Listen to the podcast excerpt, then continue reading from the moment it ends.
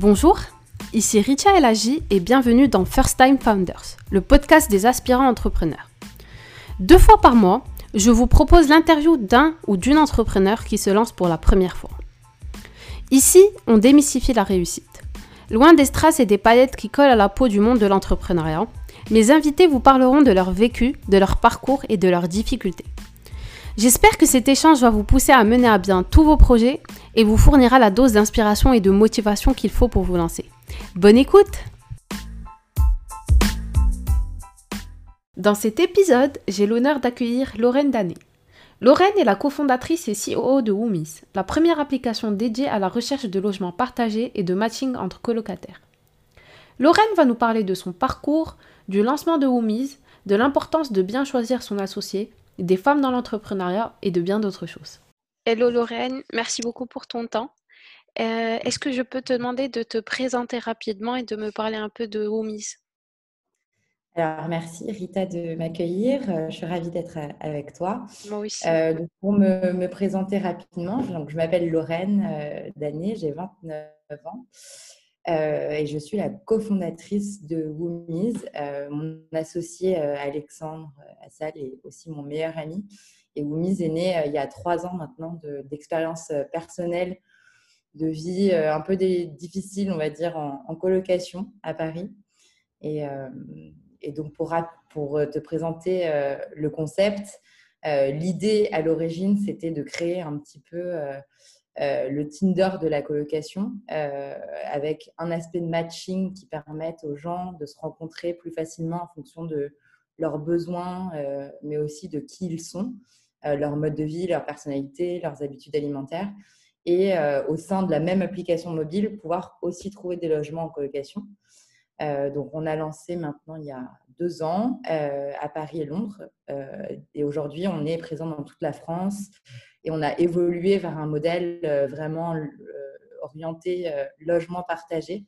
Donc, c'est aujourd'hui une plateforme qui permet à toute personne d'accéder à un logement partagé, donc que ce soit en colocation, résidence étudiante ou co-living, plus facilement en, via un, système de candidature. Donc aujourd'hui, tu déposes ton dossier de, de, locataire en ligne, tu candidates pour un bien, tu peux souscrire à des assurances, tu peux avoir des, services de garant euh, pour t'aider à accéder plus facilement à un logement. Et donc aujourd'hui, la mission de Woomis, c'est vraiment euh, d'accompagner toute personne en recherche de logement à accéder plus facilement à un bien. Très bien. Et est-ce que tu peux me raconter un peu ton parcours et qu'est-ce qui t'a mené à lancer Woomis Comment tu as décidé en fait de te lancer? Alors, euh, je n'étais pas forcément prédestinée euh, à l'origine euh, à me lancer dans l'entrepreneuriat, puisque j'ai commencé mes études en droit par une licence à Paris, à Assas. et ensuite, j'ai bifurqué assez vite vers des études plus financières à Dauphine. Donc, à l'origine, j'ai un master en, gestion de patrimoine. donc, j'ai trois ans d'études à Dauphine, à la suite de quoi j'ai travaillé pendant trois ans en banque privée chez Natixis. Euh, et donc, dans mon ancienne vie de, banquière, je conseillais et j'accompagnais des, dirigeants d'entreprise dans les opérations de structuration euh, à la fois de leur capital privé, mais enfin de leur, euh, patrimoine privé, mais aussi de leurs entreprises. Et du coup, on les accompagnait à la fois dans la structuration, mais aussi dans le placement de leurs fonds. donc, j'entendais parler, j'avais beaucoup de clients entrepreneurs, donc ça me donnait beaucoup de, d'idées aussi. J'ai une famille euh, avec un père qui est entrepreneur, donc j'avais quand même un petit peu une petite flamme en moi euh, qui, qui, brûlait pour me lancer aussi. Et donc, bah, l'alignement des planètes avec mon expérience un peu ratée en colloque à Paris et cette idée qui arrivait un peu par hasard avec Alex, qui nous a tout de suite passionnés, bah, assez rapidement, il, y a, il, y a, un peu plus de trois ans, j'ai décidé de quitter mon job euh, chez Natixis et du coup de, me lancer à, fond dans cette aventure euh, Woomies. Et euh, est-ce que tu peux en gros nous expliquer exactement comment fonctionne ton produit, comment marche votre système de matching et votre système d'annonce? Parce que j'ai compris, ce que j'ai cru comprendre du coup, c'est qu'il y a à la fois le Tinder des colocataires, mais il y a aussi quand on rentre sur le site, il y a aussi des annonces qui sont postées euh, par des résidences étudiantes. Donc, euh, est-ce que tu peux nous expliquer un peu comment fonctionne ton produit? Oui, avec plaisir. Alors, vraiment, le but pour nous, c'était de construire une expérience utilisateur qui soit complète, qui soit simple, facile, parce que justement, quand on utilisait les plateformes immobilières, enfin, voilà, qui existent depuis des années. Euh, on, a juste euh, bah, des annonces qui sont postées et ensuite chacun se débrouille euh, vraiment pour se contacter le propriétaire, l'agence. Et donc, du coup, c'est des, enfin, c'est un système qui est assez long, qui est assez stressant. Et le but pour nous, c'était vraiment de créer une, expérience utilisateur qui soit complètement euh, simple euh, et, et, qui aide qui soit centré autour de l'utilisateur et centré autour de l'humain et de ses besoins. Euh, donc on a, on a lancé l'application. L'idée de l'application au début, c'était vraiment de, et, ce qu'il est toujours aujourd'hui, c'est d'avoir à la fois de combiner le matching entre personnes, parce que quand on vient en colocation, c'est bien de trouver un bien, mais il faut aussi bien s'entendre avec les personnes avec lesquelles on vit. Et le but, c'était de faciliter vraiment les, rencontres, les bonnes rencontres entre colocataires donc, on a créé un système, un algorithme de matching qui permet de recommander des profils euh, en fonction de euh, tes besoins, de ton budget, euh, où tu recherches, combien de temps, mais aussi des critères qui vont vraiment. donc, on a un système de mots-clés dans l'application qui permet de, définir en tant que personne donc, ton mode de vie, est-ce que tu es plutôt fêtard Est-ce que tu fais du sport tous, les, tous les matins Est-ce que tu es végétarien? Donc, tout un, tout un tas de, mots-clés qui te permettent de définir et qui, ben, qui vont euh, nourrir l'algorithme et qui permet de euh, recommander des profils euh, en fonction de, ta compatibilité qu'on analyse nous. Et, justement de te permettre de matcher comme, sur une application de, rencontre, de créer, d'engager des conversations sur l'application, de créer des groupes de conversation avec des colocataires potentiels pour voir déjà si tu as un bon fit entre personnes. Euh, et, la deuxième partie, c'était vraiment de combiner euh, ta recherche de logement et d'avoir tout en un sur une application. Donc, euh, tu vas pouvoir aussi filtrer un peu, bah, du coup, comme sur un, site d'annonce de, immobilière en fonction de ton budget, ta destination. tous les appartements, on a, une recherche par map aujourd'hui. Le but, c'est vraiment d'être vraiment le plus intuitif possible, de chercher aussi bah, des personnes ou euh, des appartements qui vont correspondre, je ne sais pas, par exemple à ton école, la localisation, euh, ton budget, euh, ce genre de choses. Et le but, c'est d'avoir une expérience complètement intégrée à travers, enfin, dans l'application et de te permettre à toi, en tant que futur locataire, de déposer ton dossier de locataire avec toutes tes pièces, pièces d'identité, euh, tes, pièces de revenus, euh, si tu as des garants, euh, si tu n'en as pas, on, peut, permet aussi via l'application d'avoir accès à des services de partenaires qui permettent d'améliorer la qualité de ton dossier et, les chances d'accéder à ton logement. Donc le but, c'est vraiment d'intégrer complètement ce parcours de recherche jusqu'à l'emménagement. Donc on va développer pas mal de choses qui sont, voilà, qui sont sur notre roadmap et qu'on est toujours en cours de, en cours de, développement, euh, comme euh, la signature de bail électronique, euh, la partie dépôt de garantie en ligne. Le but, c'est vraiment de sécuriser la relation que tu vas créer entre le propriétaire l'agence et le locataire. Que ce soit à la fois pour les résidences étudiantes, parce qu'aujourd'hui, on a vraiment ouvert notre marché aux résidences étudiantes et aux résidences de co-living. Le but étant d'avoir le plus d'alternatives et, d'offres de, de logement possibles euh, pour nos utilisateurs qui sont, qui sont en recherche de biens aujourd'hui. Et euh, votre business model, c'est plutôt euh, que les, vous voulez plutôt faire payer les résidences étudiantes pour qu'elles puissent bénéficier de, dire, de votre base de données de colocataires Oui, exactement. Bah, Aujourd'hui, on est sur un business model qui est pur B2B. L'utilisateur ne paye pas directement. Alors, il y a, y y a deux piliers principaux. Euh, l'utilisateur, par exemple, qui va, par contre, qui va souscrire à des services de type assurance, euh, habitation ou garant, où on intervient comme apporteur d'affaires pour les services partenaires qui sont présents sur la plateforme. Et deuxième chose, effectivement, euh, sur la partie annonceur, on travaille aujourd'hui avec des réseaux d'agences immobilières spécialisées comme colocataires, pour ne citer que, mais sinon, on travaille aussi avec les principaux acteurs résidences étudiantes qui payent euh, un abonnement pour être référencé sur la plateforme. Donc ça, c'est la partie fixe.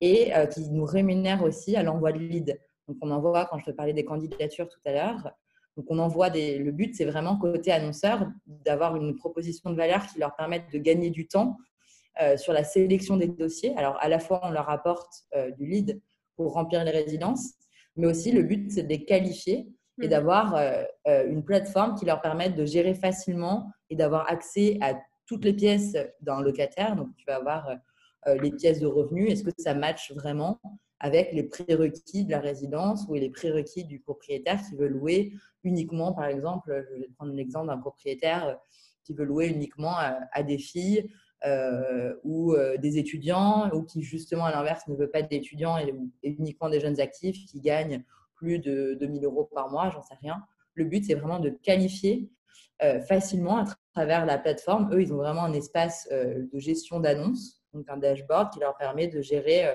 en quelques clics, d'accepter, de refuser les candidats et de donner des raisons ou pas pour l'acceptation le refus.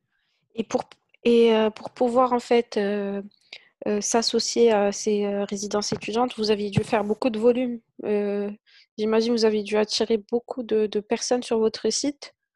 comment est-ce que vous avez fait pour promouvoir Woomies Comment vous avez fait pour avoir... J'ai l'impression que y a... vous avez énormément de, personnes qui utilisent. je ne sais pas, est-ce que tu as un chiffre à nous donner? Aujourd'hui, oui, on a, on a accompagné plus de 85 000 personnes dans leur recherche de, de, logement ou de colocataires sur la plateforme. Donc là, on, enregistre une croissance assez importante, surtout depuis la phase post-Covid. Euh, on a activé pas mal de choses et euh, c'est vrai qu'on a, une croissance de la base d'utilisateurs de plus de 20% euh, par mois. Donc, on, continue à, voilà, activer le levier d'acquisition. Jusqu'à présent, on a fait beaucoup d'acquisitions, enfin, d'organique, on va dire, on mettait pas, de budget euh, marketing jusqu'à il y a encore euh, deux mois. Donc, on avait 90% de notre base euh, qui s'est constituée aujourd'hui de, manière complètement organique. Donc, je parle complètement organique, c'est beaucoup de bouche à oreille. Donc, on a activé des stratégies de, de, partenariat, de visibilité avec des acteurs comme Lydia qui nous ont permis de faire des campus tours, d'être présents, d'avoir une forte présence dans les écoles, un peu partout en France euh, à moindre coût. Euh, on a fait pas mal d'opérations, de partenariat, des programmes d'ambassadeurs. Euh, beaucoup, on a eu beaucoup de presse aussi, donc ce qui nous a vraiment tiré au, début le concept Tinder de la coloc qui a, fait un peu effet boule de neige dans les médias et c'est vrai que ça nous a beaucoup aidé pour les premiers téléchargements et, les premiers milliers d'utilisateurs qui ont entendu parler de nous. on a eu on a la chance d'avoir des, très bonnes relations aussi euh, euh, avec les équipes d'Apple qui nous ont suivis, euh, qui nous ont vraiment donné des bons guidelines pour, faire en sorte que l'application soit bien référencée. Donc aujourd'hui, on est très bien référencé. On a été mis en avant plusieurs fois sur les Apple Store, sur l'Apple Store. Donc c'est vrai que ce sont des opérations qui nous ont vraiment aidé au début à avoir les premières dizaines, dizaines de milliers d'utilisateurs. Et ensuite, là, on active des leviers d'acquisition euh, un peu plus euh, de, paid, enfin vraiment sur du Facebook, Instagram, Snapchat aussi, puisqu'on a une population qui, est assez jeune.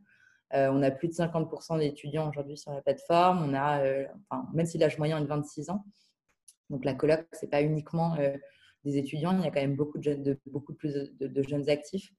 Donc effectivement, on a eu une, grosse stratégie sur les deux premières années de, de volume où on a volontairement euh, pas monétisé pour nous permettre aussi de comprendre euh, euh, quels allaient être vraiment les leviers de monétisation et la valeur qu'on allait pouvoir ajouter, enfin, apporter pour aussi apporter un petit peu d'innovation sur des, modèles classiques. On ne voulait pas partir sur un modèle classique avec juste des annonces payantes ou faire payer encore moins l'utilisateur qui recherche, voilà, qui est dans l'urgence ou qui, qui, galère déjà à trouver des logements le but, c'était de lui apporter de la valeur et d'arriver à se rémunérer euh, dans un modèle gagnant-gagnant.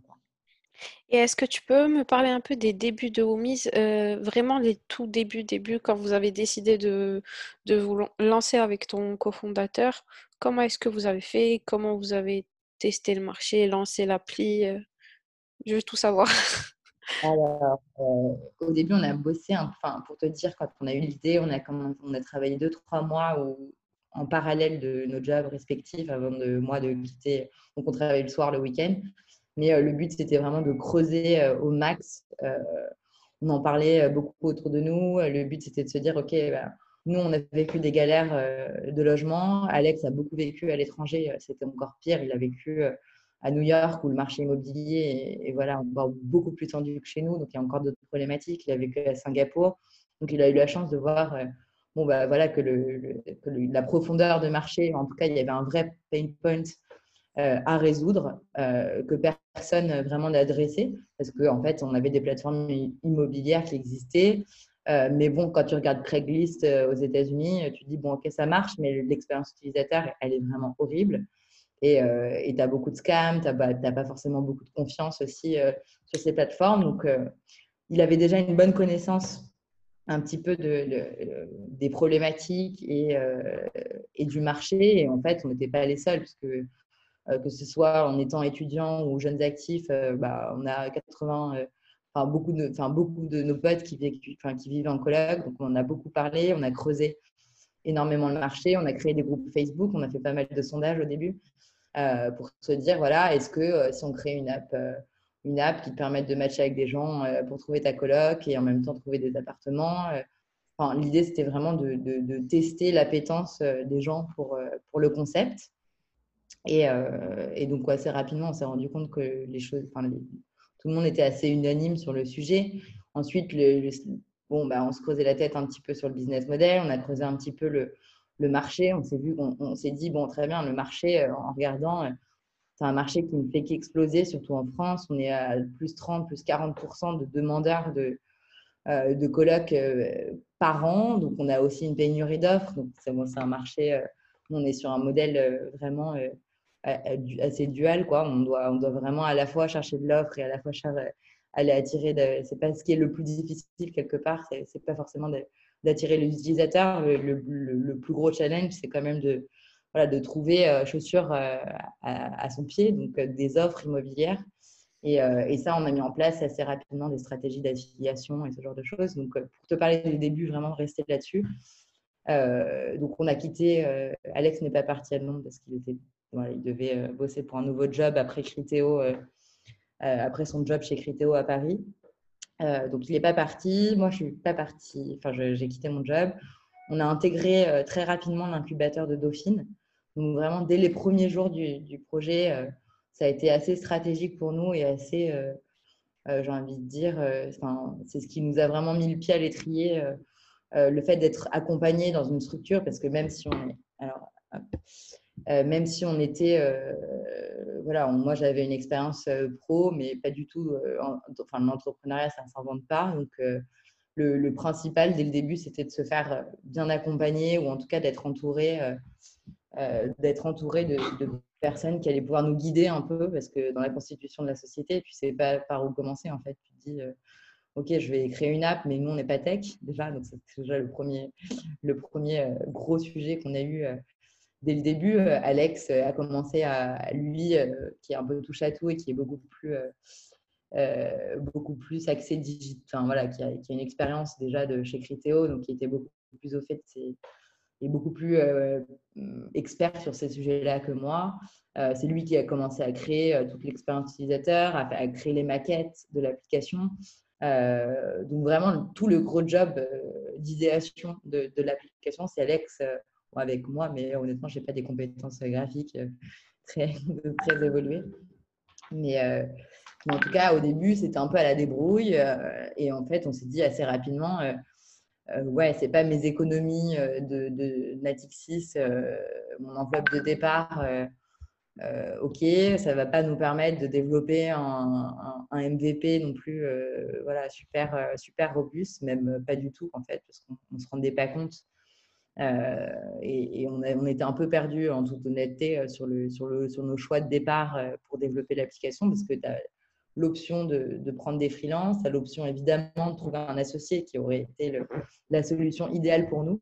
Mais on n'avait pas, euh, on avait quelques personnes dans nos réseaux, mais bon, euh, à convaincre euh, un bon tech pour rejoindre un projet sur un PowerPoint, c'est un peu compliqué. Il n'y a pas eu de match humain suffisant pour qu'on pour qu'on puisse associer une troisième personne au début.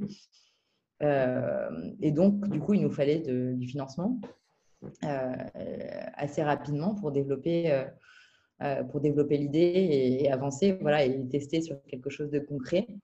Et, on a eu la chance par, par, le réseau, par nos réseaux respectifs de rencontrer un, business angel qui investit énormément sur des thématiques immobilières et euh, dont le fils avait des galères en coloc. Et donc, en même temps, il investissait sur des sujets de colocation et euh, sur la partie foncière.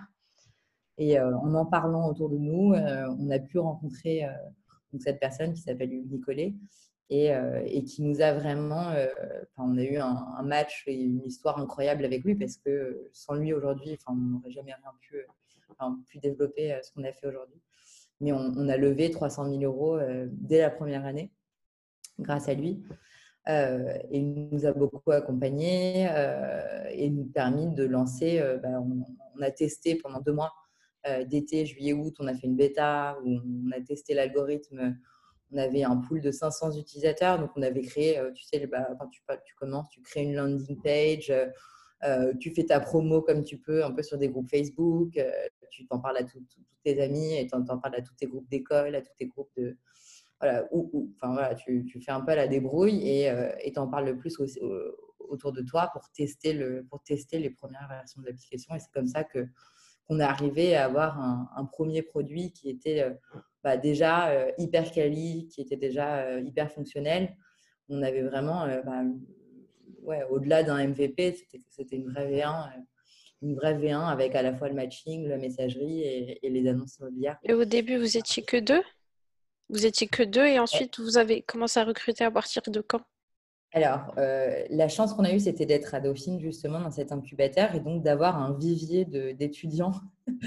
euh, donc, on, avait, on travaillait avec, on, faisait pas mal de challenges. Euh, donc, il y a pas mal de masters qui organisent des challenges marketing, des challenges. Il y a tout un tas de challenges en fait qui les étudiants se portent volontaires pour en gros travailler sur des projets concrets de start-up. Donc, on a eu énormément de chance d'avoir bah, de l'aide déjà de l'incubateur et, des étudiants de, l'université.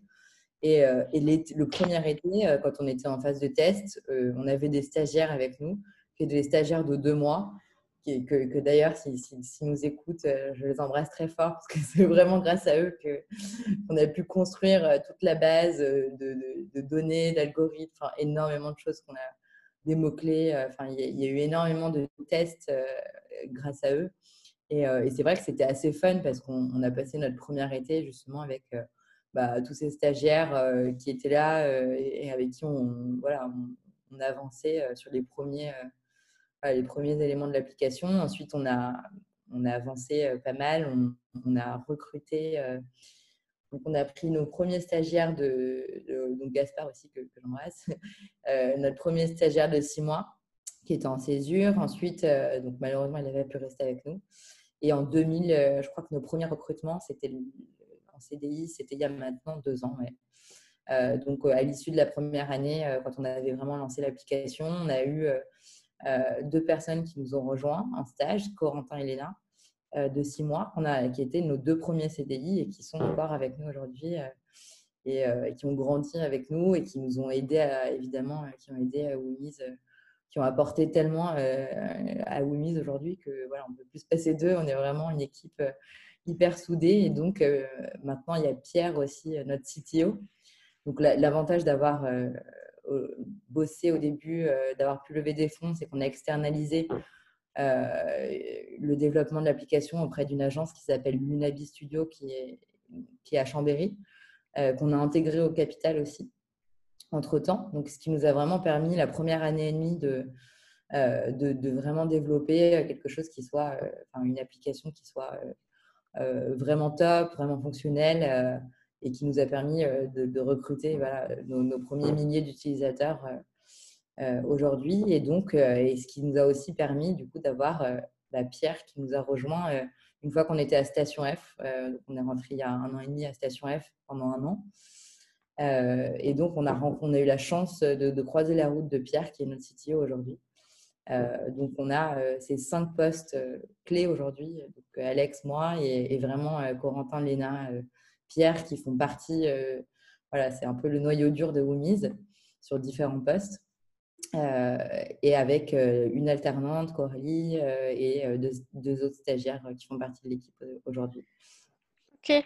Et ce que je voulais te demander, c'était est-ce qu'au début, c'était le rythme était super intensif, j'imagine beaucoup plus que maintenant peut-être. Ah ouais, bon, ça l'est toujours, hein, mais c'est vrai qu'aujourd'hui on apprend à, mieux équilibrer, euh, on va dire, les, ouais, le, temps et mieux s'organiser, parce qu'on a mis en place aussi des process euh, avec des outils qui nous permettent de mieux euh, s'organiser et collaborer tous ensemble.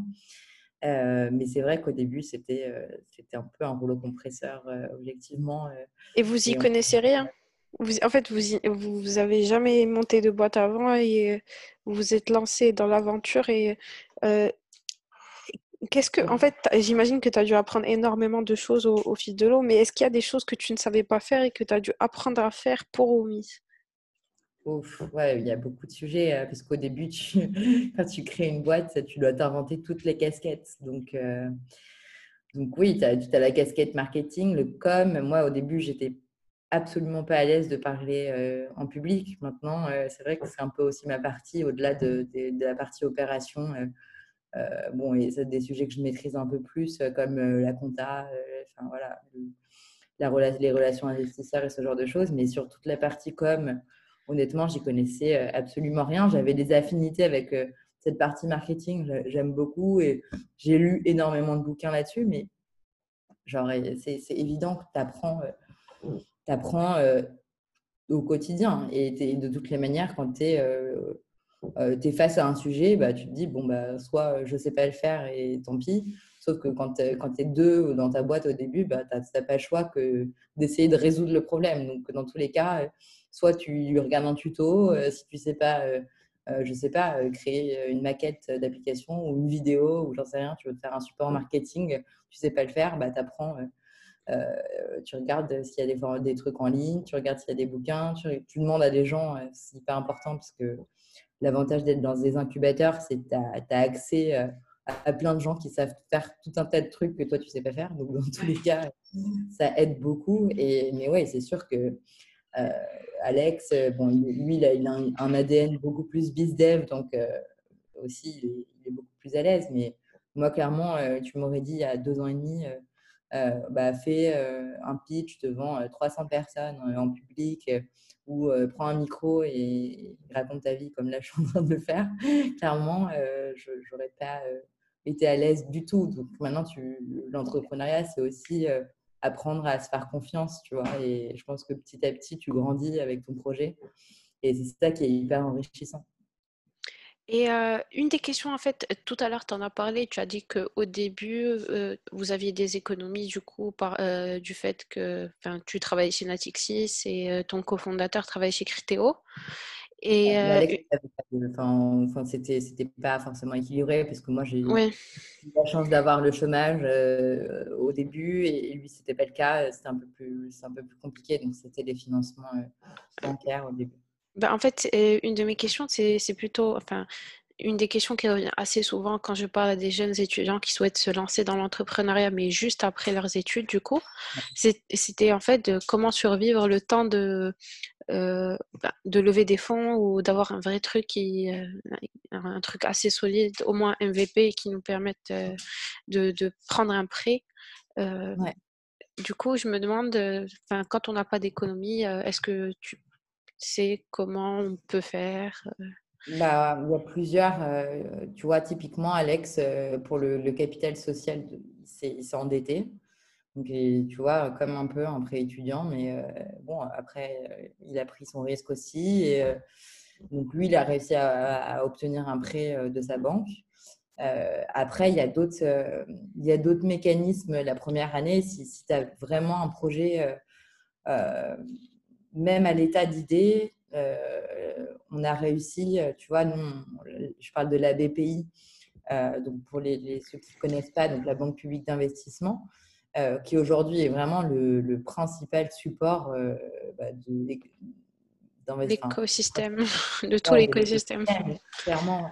Et, du coup, dès la première année, alors c'est vrai que grâce à l'incubateur de Dauphine, on a été accompagné pour bien monter le dossier et tout ça, mais je pense que c'est à la portée quand même de, voilà, si les gens, enfin, si n'importe quel étudiant peut demander à un entrepreneur sur des groupes d'entrepreneurs, j'en sais rien, sur LinkedIn, sur Facebook, il y en a. comment on monte un dossier de PIA ou de Bourse French Tech Donc, ce sont des, le PIA et le Bourse French Tech, ce sont typiquement des, des bourses, des subventions. Donc, il n'y a pas de dilution de capital. Boîte, exactement.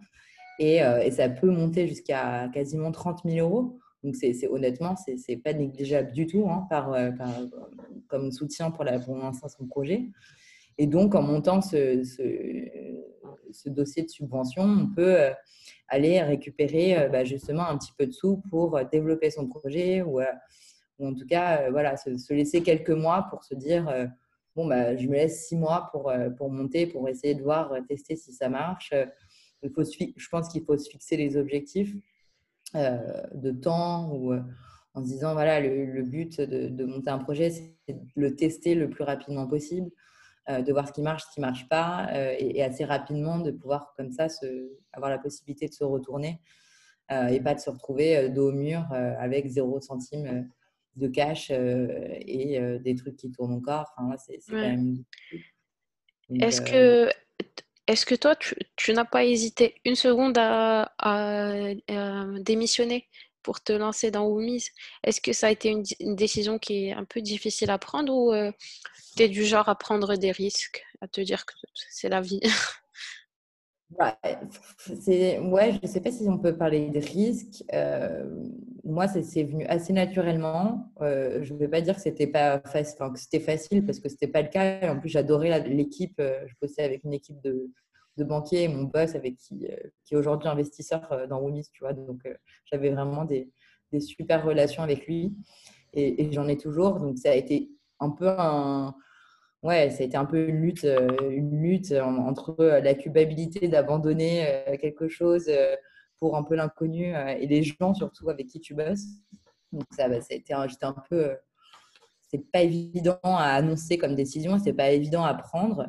Je pense que c'est jamais facile hein, de se dire, dans la, avances, tu quittes quelque chose pour avancer dans l'inconnu.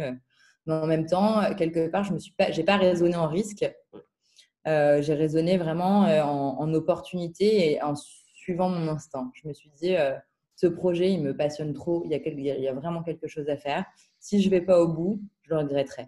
Et c'est plus, plus ça que je me suis dit que c'est un gros risque. En vrai, quand tu es jeune, des risques, évidemment, tu peux en prendre, mais je pense qu'il ne faut pas, voilà, faut pas avoir peur. Il faut vraiment se dire, si je le sens, euh, si j'ai envie de me lancer et j'ai pas envie de regretter le truc, bah, j'y vais, quoi. Je, me lance. Et, je suis plus de nature, effectivement, assez optimiste et, euh, et, à plutôt à suivre mon instinct que, que, de le freiner, quoi. Et est-ce que tu as toujours voulu entreprendre ou c'est euh, venu avec Woomies Je pense qu'au fond, moi, j'ai toujours eu envie, parce que j'ai une culture un peu d'indépendance euh, dans ma famille aussi. Ma mère est profession libérale, mon père est entrepreneur. Donc, euh, c'est vrai que pas forcément, euh, pas un plan de carrière en disant, je vais, ouais, pas forcément un plan de carrière en me disant, je vais être salarié et gravir les échelons dans une grande, une grande entreprise. Honnêtement, je me suis plutôt dit, déjà pendant mes études, j'avais eu un premier projet entrepreneurial mais euh, c'est en, rapport avec la finance. J'avais quand même travaillé six mois avec euh, deux potes de master euh, dessus et au final, on avait abandonné le, projet, donc il n'a jamais vu le jour. Mais bon, quand je regarde en arrière, maintenant, je me dis quand même qu'à chaque fois, c'était un sujet qui revenait assez régulièrement. Et, en bossant chez Natixis, le fait d'être au, contact d'entrepreneurs, au contact de fonds, j'avais plutôt envie de m'orienter vers l'investissement. Tu vois, j'aurais bien travailler euh, dans un, en, capital risque, euh, vraiment dans un fonds d'amorçage. C'est vraiment ce qui me plaisait, le côté entrepreneur et accompagner, aider des, des, belles histoires à, se créer et à avancer. Et donc, bah, je pense que l'un dans l'autre, voilà, les, toutes les planètes se sont alignées. Quand l'idée est arrivée, je me suis dit, waouh, je saute sur le, je saute sur le truc et, et j'y vais. Quoi. Et quelles sont les plus grosses difficultés que, que tu as connues jusque-là? D'abord en tant qu'entrepreneur, mais aussi en tant que femme entrepreneur, parce que c'est pas pareil du coup, parce qu'on n'a pas le même type de difficultés. On est souvent, par exemple, pas prise au sérieux quand, devant des investisseurs ou les, enfin, les investisseurs, enfin, certaines personnes préfèrent parler aux cofondateurs hommes plutôt qu'à la femme, qu'ils estiment moins, qu'ils estiment moins compétentes peut-être. Le, enfin, le sexisme existe toujours et c'est, c'est ça, c'est prouvé. Ouais, ouais, ouais, bien sûr que je pense que ça existe et certainement que malheureusement il ne disparaîtra pas totalement demain. honnêtement, bon, j'ai eu la difficulté, honnêtement, ça, ça a été l'année dernière quand on a on a levé notre deuxième tour, euh, notre deuxième tour de table qui était euh, plus conséquent. Là, on a levé 750 euh, 000 euros avec des investisseurs business angel uniquement et pas de fonds.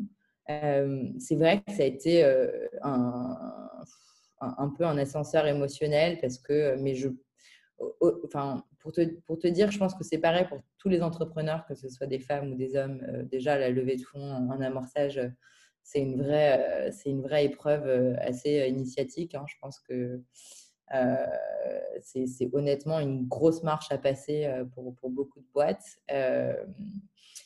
Surtout, que, surtout des boîtes comme la nôtre avec des modèles économiques qui sont pas du SaaS très lisibles ou voilà, qui font du recurring tout de suite ou qui sont voilà, tout de suite à break-even. Ce n'est pas le cas. Donc, on a, on a vraiment, euh, honnêtement, beaucoup galéré là-dessus. On a la chance aujourd'hui d'avoir euh, euh, bah, galéré pour un bien, c'est quand même d'avoir des bons investisseurs et des très, très bons partenaires, au final, qui nous accompagnent aujourd'hui. donc ça, ça, on a passé ce cap-là et, on en est ravis. Et, aujourd'hui, ça nous accompagne dans une autre étape de la vie de Womise.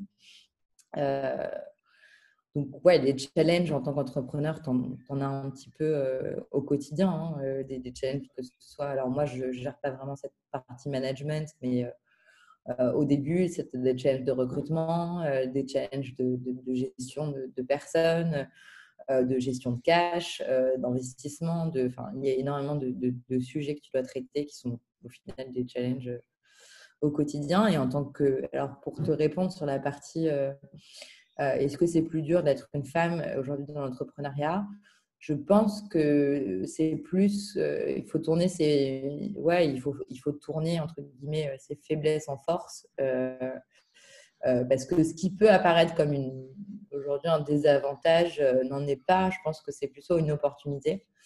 nous, on l'a vu à la fois dans les médias et sur, sur sur les opportunités qu'on a pu avoir euh, aujourd'hui, parce que c'est vrai qu'on a envie euh, plus de euh, mettre en lumière peut-être, parce qu'effectivement, numériquement, c'est vrai qu'on est complètement inférieur. On est de cofondatrices, surtout dans la tech, je crois que c'est une femme, je crois que c'est une boîte sur dix qui est cofondée par une femme dans la tech. Donc effectivement, c'est en termes de numérique, c'est c'est assez faible.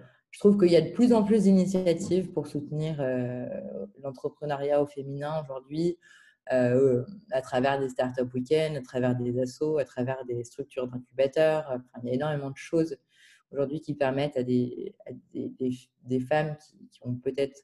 Nous, le problème des femmes, c'est qu'on c'est plus, c'est plus un sujet de confiance en nous. Les hommes, ils foncent, ils ne se posent pas de questions. Nous, on est quand même un peu plus euh, cérébral et on va, se, on va se retourner à un problème en, 8 dans notre tête, alors qu'un homme, euh, bon, euh, c'est oui, c'est non, euh, on y va, on y va pas. Donc c'est vrai que je pense que c'est un.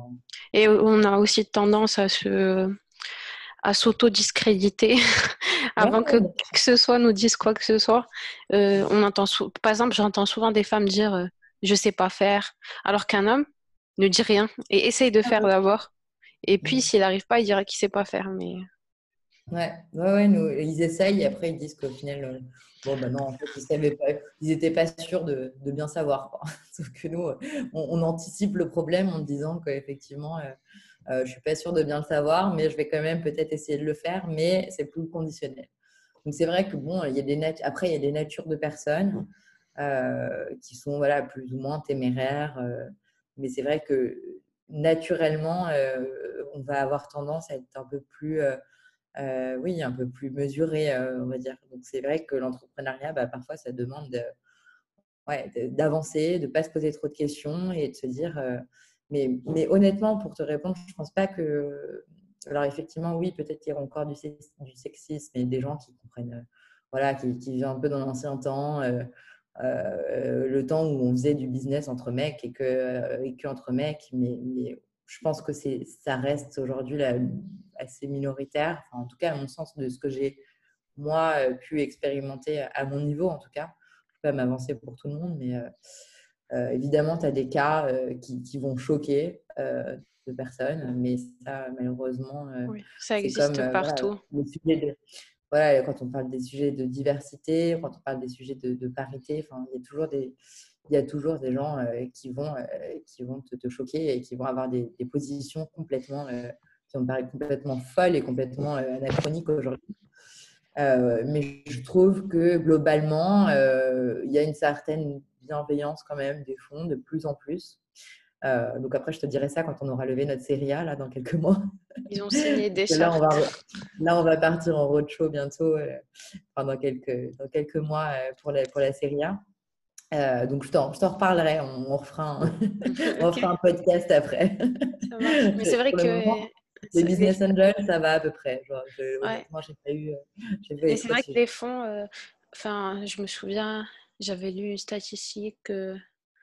mais entre, les femmes lèvent entre 2 et 5 des, des, des fonds qui sont.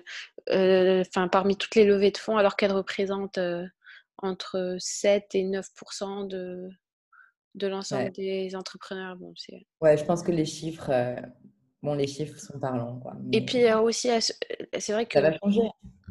C'est vrai qu'aussi d'un point de vue statistique, les femmes se lancent plus euh, dans des euh, des e-commerce, des, des, des, des, business, on va dire, qui ne nécessitent pas non plus de lever de gros fonds parce que c'est des business qui s'auto-entretiennent, on va dire pas de la grosse tech non plus. C'est, en fait, toute la société est tellement organisée de façon patriarcale dès, dès la naissance, ce qui fait que quand on parle d'entrepreneuriat et de tech, de toute façon, dans les sujets les plus tech et qui nécessitent le plus d'investissement, bah, il y a souvent des hommes qui ont fait des études scientifiques et euh, moins de femmes. Bref, c'est très complexe. Oui, bah, clairement, euh, bah, effectivement, il faut regarder un peu plus euh, à la base. Ouais même dans, à l'école, euh, effectivement, il y, a, il y, a, quand même beaucoup moins de nanas qui vont s'orienter euh, vers des études, des études d'ingénieur. Euh, et déjà, les écoles, enfin, le, le, gap, il part de là. Quoi. Déjà, déjà à l'école, bah, les, les, filles sont plus attirées vers les matières littéraires et vont avoir tendance à plus partir vers les universités en droit ou la communication, le marketing. Et c'est mmh vrai que bah, le gap se fait dès l'école même euh, voilà, dès le, collège où euh, on va avoir des affinités de, de matières différentes. Et euh. puis elles entreprennent moins aussi parce qu'on ne les pousse pas à entreprendre, parce que c'est plus dur.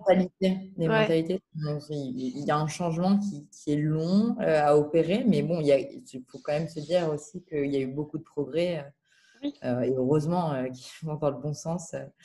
Euh, pour rétablir ça. Et donc, je pense que voilà, plus il va y avoir d'initiatives et plus euh, voilà, c'est des initiatives positives euh, que les fonds lancent, que justement les médias s'y intéressent plus, qu'il y ait peut-être des formations aussi qui soient plus adaptées.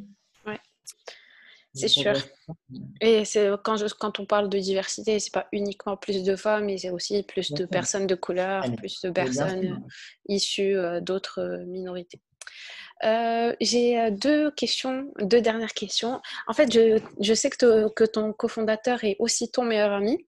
Et euh, j'aimerais savoir en fait quels sont selon toi les avantages et les inconvénients de s'associer à quelqu'un qu'on connaît bien et avec qui on entretient déjà une relation, que ce soit une relation amicale ou une relation de couple? Mmh, c'est une bonne question. les avantages, il y en a, euh, je peux t'en citer 2000, mais là, on n'a pas le temps. Euh, les avantages, ils sont à deux niveaux. Ils sont au niveau euh, perso, parce que perso, quand tu vis une, aventure entrepreneuriale qui est aussi intense psychologiquement, parce que tu as des périodes de, rush émotionnel, c'est des montagnes russes, surtout le début. Euh, tu dors pas de la nuit, tu as des stress pour tout, euh, tu as des excitations pour tout. Donc, perso, euh, le fait de pouvoir partager ça avec un de tes meilleurs amis ou quelqu'un, voilà, un de tes proches, je pense que ça, a une valeur inestimable pour ton bien-être mental, honnêtement. je pense que voilà, on a eu des périodes super dures avec Alex, on a eu des périodes d'excitation de ouf. Euh, lui, euh, bon, euh, chacun a sa vie perso évidemment, et, voilà. En plus, on a le même groupe de potes, bon, voilà. mais, en tout cas, enfin, ce qui est important, c'est vraiment le soutien, le soutien mental qu'on a pu s'apporter l'un et l'autre dans les moments durs, comme dans les moments, voilà. Et le fait surtout de pouvoir communiquer hyper librement. Euh, Alex et moi, on, voilà, on se dit tout. Parfois, euh, on n'est pas d'accord, mais on sait se dire les choses. Parfois, on se crie dessus. Parfois, on, rigole comme pas possible. Enfin, honnêtement, on a voilà, le fait de pouvoir se communiquer entre associés, je pense que c'est la clé. Euh, vraiment, vraiment, vraiment, quand tu montes une boîte à ce niveau, entre guillemets, perso, voilà, émotionnel. Et ensuite, au Les niveau pro, on avait la chance, on avait la chance d'être aussi hyper complémentaires d'avoir des domaines euh, d'expérience ou d'études euh, qui n'étaient pas les mêmes. Donc, on, s'apporte hyper, enfin, on est, on est vraiment hyper. Euh, Vous complétez. Exactement. Mm. Et donc, ça, c'était vraiment hyper précieux parce que lui, vraiment, il traite des sujets qu'il m'a apporté beaucoup. J'apprends beaucoup de lui et il m'inspire beaucoup. Et, l'inverse, je pense, j'espère en tout cas, est, vrai. Donc, je pense que ça se ressent maintenant aussi au niveau de l'équipe. Tu vois, l'énergie que tu dégages avec le cofondateur. Et maintenant, on a créé ce socle avec l'équipe qui est génial. Quoi. Et on, arrive à avoir vraiment une communication au sein de l'équipe qui est top. On partage énormément de, moments. Donc maintenant, c'est Oumi, c'est plus juste Alex et moi en tant que cofondateur. C'est vraiment une aventure commune, tu vois, d'équipe et, qui est vraiment sympa. Et, voilà. Et, quand tu parles d'inconvénients, j'essaie de réfléchir pour pas te, dire de bêtises. Ah, ça va la rigueur. Les... Moi, je pense que les amis, c'est moins grave que. Enfin, c'est. Il y a moins d'inconvénients que les couples. Je pense que c'est en couple. Honnêtement, je alors, je, ouais, je me serais pas du tout vue entreprendre en couple, honnêtement. Euh, c'est vraiment terrain. Euh, Parfois, ça marche. ouais, ouais, j'espère que ça marche. Je, je, sais que ça marche pour certaines personnes. Euh, moi, je pense que voilà, quand D'accord. Euh, tu vis déjà des, trucs euh, tellement waouh au bureau que bon, en fait, tu es content de rentrer chez toi, de voir euh, ton copain ou, ta copine et, juste de te changer les idées et pas de rester avec ton cofondateur ou ton cofondatrice à ressasser des trucs, les problèmes de la journée et tout. Et, c'est difficile de couper, je pense, quand tu as les deux. Bon, après, enfin, les couples comme ça, je pense qu'ils doivent parler de leur boîte, mais tout le temps. ça doit être angoissant. Respect, ceux qui arrivent à avoir une bonne vie de couple et si ça euh, s'engueule à la maison, ça s'engueule aussi. Ah bah. ça se ressent ah, aussi. C'est une sorte de mariage, mais bon, c'est différent. Et quand, euh, les choses sont bien calées avec les, vies perso de chacun et les couples de chacun de son côté, et voilà, tout le monde s'entend bien. Et en plus, Alex et moi aussi, on est notre même groupe de potes. Donc, en plus, il s'avère qu'on part en vacances avec les mêmes potes. donc, on fait vraiment, on passe beaucoup de temps ensemble. Donc, euh, donc c'est vrai que c'est pratique pour bosser, pour le coup, quand il y a des urgences et tout ça. Mais, euh, mais voilà, c'est important, de, important de bien communiquer avec son associé. Et, franchement, je pense que sans lui, euh, enfin voilà, n'existerait jamais. Euh, je jamais on n'aurait jamais eu cette aventure-là si ça n'avait pas été ce duo assez complémentaire qu'on est aujourd'hui. Et ma dernière question, en fait, c'est tu fais quoi de, de, ton temps libre? Je sais que tu es CEO de la boîte et que ta, semaine est super chargée, mais euh, est-ce que tu arrives quand même à avoir un semblant de vie privée? Ah ouais, maintenant j'essaye. Ça a été pas, enfin, honnêtement, euh, ça n'a pas été beaucoup le cas euh, pendant un long moment. surtout l'année dernière où on était vraiment en phase un peu complexe. Donc du coup, ça, ma vie perso en a pâti aussi. Je me suis coupée de pas mal de choses, honnêtement, et mes, mes, potes me disaient mais Lorraine, ça va pas. même ma famille il y, a des moments un peu difficiles où, tu te fais un peu euh, happer par ta boîte. Et maintenant, euh, c'est vrai qu'on a, on est passé sur un, voilà, un mode qui est beaucoup plus serein euh, de construction d'entreprise. Et du coup, ça se, ça se ressent parce qu'on a, on a tous les deux aussi rééquilibré un peu le, rapport temps de travail et vie privée. Donc aujourd'hui, j'arrive quand même, c'est important et je, voilà, force à le faire et on le fait d'ailleurs on fait même avec grand plaisir et on en a besoin voir nos potes, passer du temps avec ses proches, c'est hyper important. le week-end, moi, j'essaye une fois de temps en temps de partir m'aérer à la campagne, voilà, et, surtout me déconnecter un petit peu, c'est important. Cette année, c'est la première fois que, je prends vraiment des, vraies vacances où je pars vraiment deux semaines ou plus, un petit peu par, petits bouts. Mais, mais du coup, c'est important d'avoir un, rythme de vie qui soit plus, plus sain pour que voilà, on travaille mieux, on est plus productif. je me suis un peu remise au sport, ce qui n'était pas le cas avant, tu vois. Donc, sur mon temps libre, oui, j'essaye de m'en dégager. Franchement, c'est important. Très bien. Bon, ben, merci beaucoup, Lorraine. Merci beaucoup pour ton temps. Merci à toi, Rita. C'était cool. Salut.